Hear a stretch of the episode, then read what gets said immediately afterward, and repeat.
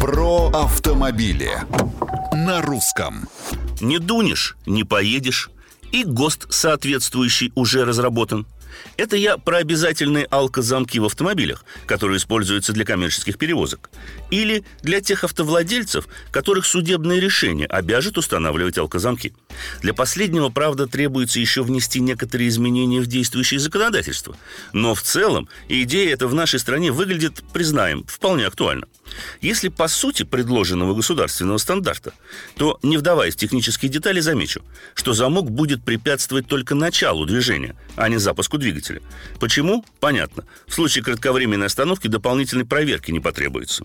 Да, есть вопросы к предварительному распознаванию лица проверяемого при помощи камер.